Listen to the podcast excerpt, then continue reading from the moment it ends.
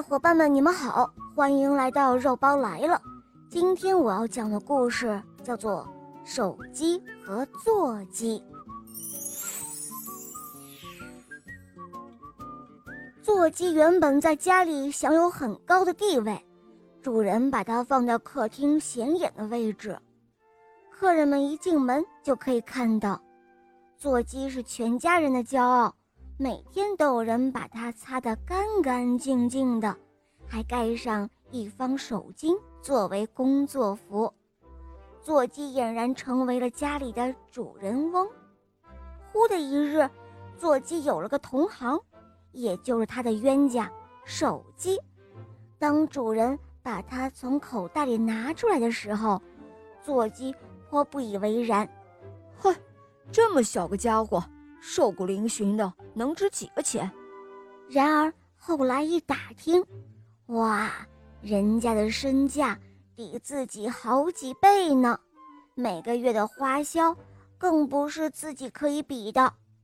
座机知道之后非常的生气，可是又无可奈何，能上哪儿去呢？望着手机跟着主人满世界的转悠，一副见多识广的模样。座机心里难受极了，骄傲的手机常常自称是白领，对老气横秋的土头土脑的座机十分的不屑。手机觉得像座机这个一辈子窝在家里的家伙太没有出息了，哪像自己，天下都去的，什么世面都见过。座机很是自卑了一阵子，虽然。也曾以固定工、正式在编人员自慰，可是因为待遇悬殊，底气总是不足。忽的一日，那只神气活现的翻盖手机不见了，而取而代之的是比它更小、更加年轻的漂亮的一只彩屏手机。原来啊，翻盖子的太老了。知识结构落后了，于是他被解雇了。彩萍小姐刚进门，同样是趾高气扬，瞧不起平庸无能的座机。家里人也是众星捧月一般的围着她，又是发短信，又是打游戏。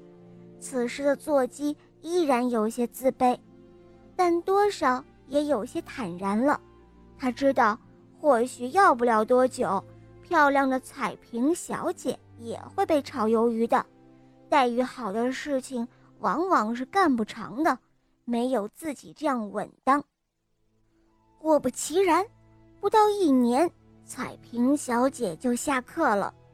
新上任的是个叫摄像头的家伙。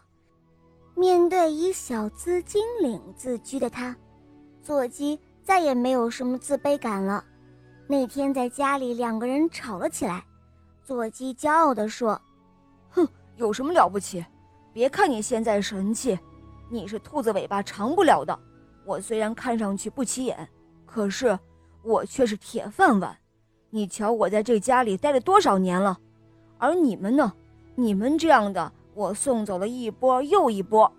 论年龄，我比你们大得多。”论文化，我没有你们高，连一句外语都不会，更别说什么编游戏程序、什么摄像了。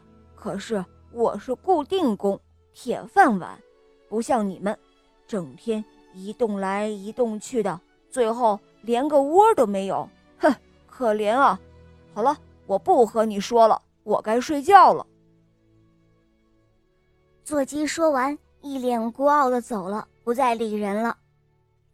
这时候，摄像头忽然感到有些自卑了起来。